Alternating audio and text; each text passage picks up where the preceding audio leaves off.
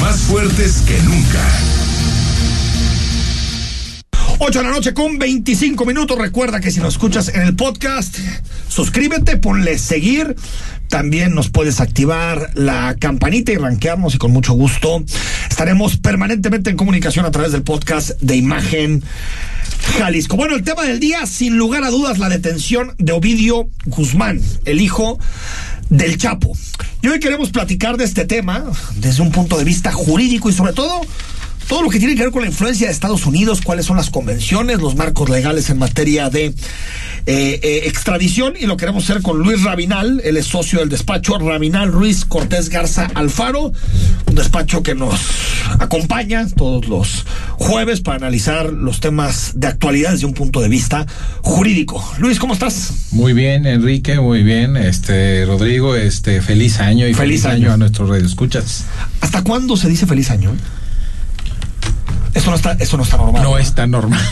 Digamos que la primera Si algún quincena. diputado está escuchando, le va a decir, hijo. Alguien se normal". le va a Por lo menos la primera quincena de enero, ¿no?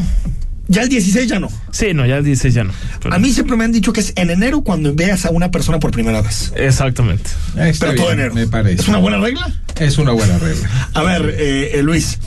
Primero, eh, entiendo que, que, que Ovidio fue detenido con fines de extradición. O Efectivamente. sea, realmente está detenido por delitos que lo está buscando Estados Unidos. que lo está buscando Estados ver, Unidos. Eh, explícanos un poco a- eso. asumimos que Estados Unidos ha girado una orden de aprehensión desde hace tiempo, desde hace más de, de casi tres años.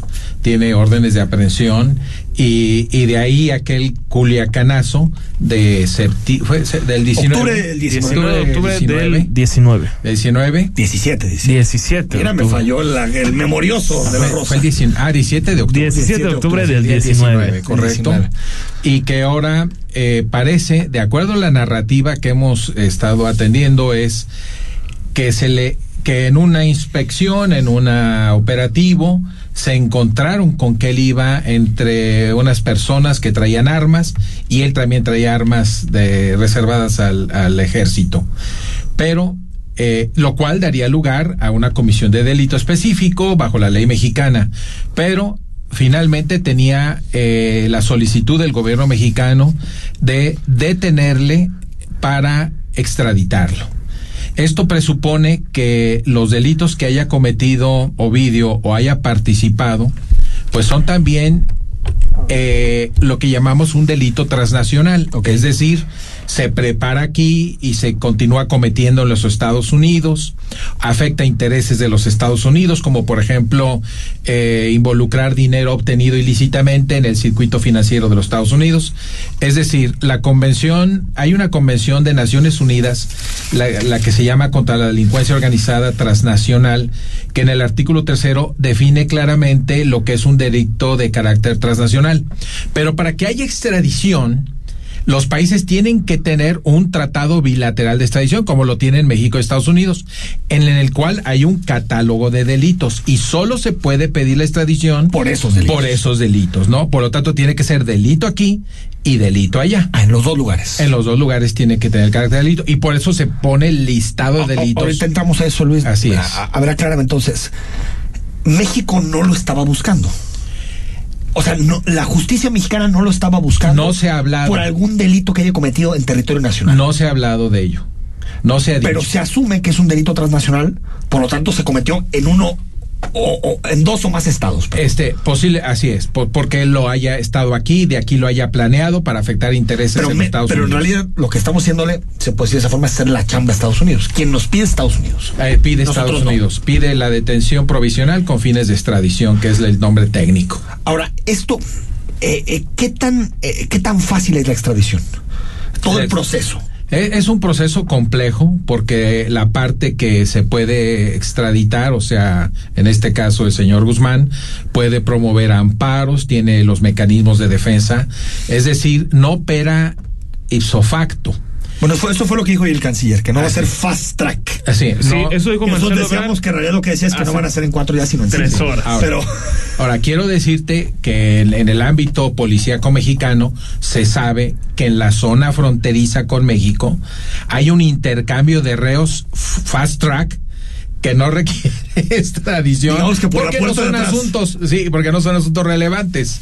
Y O no sea, todos que- se que someten al ciertos proceso. narcomenudistas de una Sí. zona que se pasan para otra, ¿no? Efectivamente, cuando hubo una, cuando se estableció la, la fuerza de respuesta en 1900, 1987-89, este, entre los dos gobiernos, hubo una detención enorme de narcomenudistas en la zona fronteriza. Sin embargo, no se cumplió con los equipos de eh, militares, decían que los mexicanos no entendíamos la alta tecnología militar eh, estadounidense y no lo estábamos sabiendo operar y se abandonó el, proceso de lo que se llamó la, fuerza de, respuesta de la zona de la frontera norte. Eh, esto quiere decir que ocurren muchísimos delitos de este tipo que no se llevan en los procesos de extradición formales, pero debieran.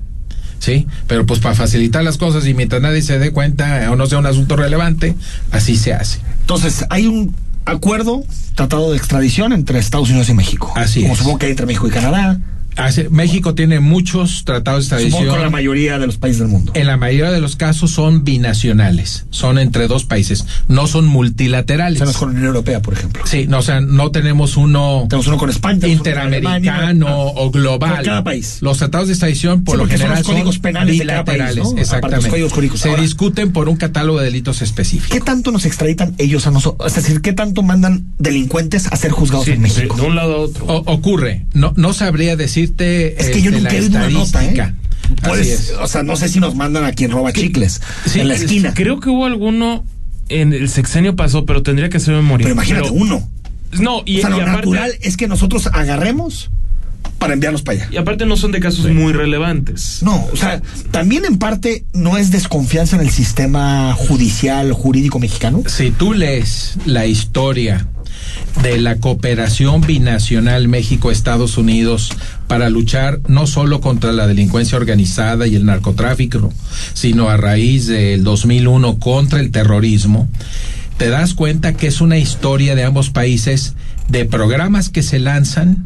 Tenemos alrededor de siete programas desde la Operación Cóndor del 75 hasta el, último acuerdo del, grupo de contacto alto nivel con presidente Cedillo y Bill Clinton, eh, que empiezan, se anuncian, empiezan a andar y luego se caen. Como ocurre también con el último, el Plan Mérida de 2007, Sí, donde Mérida. Estados Unidos manifestó mucha desconfianza en la entrega de información al gobierno de México, a Pero en ciertas particular instancias, a la Sedena, ¿no? a la se Sedena y lleva a la gobernadores de la frontera. De hecho, Como y básicamente marina, lo, lo que lo que se habló, no sé si había un, digamos, un documento oficial, pero se hablaba de que la DEA confiaba única y exclusivamente en la Secretaría de Marina Armada. de Bueno, México. eso se lo dijeron también Así al señor es. Calderón, ¿no? Eso lo dijo. Eh, el según yo embajador. viene siendo, al menos ¿Cree en los Tony últimos Garza? sexenios. Este era, no, no, ¿Quién era el este era el? Negroponte. Creo que es. No, Negroponte, según No. yo, fue con, con Fox. Ajá. Pero bueno, ahorita, ahorita recuerdo. Ahorita el lo vamos a. Pero recuerdo que hasta tuvo una bronca precisamente con Calderón porque le dijo que no confiaban en muchas instituciones del Sí. gobierno mexicano. Esta tarde yo pude hablar con un este académico en materia de seguridad nacional de la UNAM y me decía, este, la historia es de desconfianza. Sí. O sea, tenemos que colaborar. Ahora, por ejemplo, la frontera eh, la, eh, es una frontera que debe estar abierta por razones de turismo y comercio Claro. y, y- La y de las más dinámica familias, del mundo. la más dinámica, pero a la vez es también una coladera de armas y de, Y de drogas. Y de drogas. ¿No? Entonces, en, en esa dualidad, eh, los dos países se enfrentan a una gran problemática que siempre si, si se lee la, la historia o sea, es, es de estos acuerdos entre ambos países, es evidenciamos siempre la desconfianza. Y luego el ataque constante de los Estados Unidos de señalarnos como corruptos. ¿verdad? Como pasó en el asunto del, de, la, de los agentes de la, de la agente Enrique Camarena Salazar, Camarena. este, como, como, como, como cuando inició el plan Mérida y agarraron a este gobernador de Quintana Roo Sí, que decían el chueco, el Chueco, no me acuerdo cómo se llamaba, Sí, sí, sí. este pobrecito, se Sí. prevaleció eso.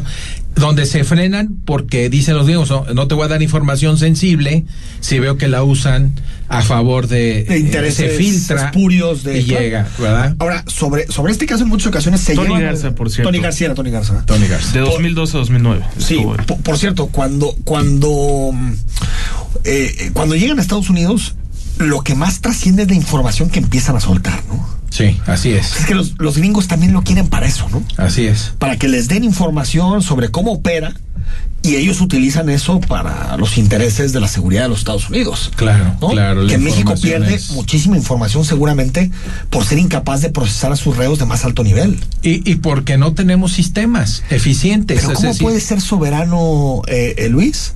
Eh, o está muy bonito la bandera y Claro. el himno. Si no tienes un sistema judicial que defienda a la gente. Ah. O sea, es que de entrada, eso ya no es soberanía. Es que los cuatro pilares del Plan Mérida de 2007, Sí, sí. uno de ellos era Estado de Derecho. Estado de Derecho, fortalecer a las instituciones mexicanas. Y de ahí vino la famosa reforma constitucional en seguridad y justicia de 2008, cuando pasamos del sistema penal acusatorio Al al, adversarial. ¿Sí? ¿Que, ¿En qué está?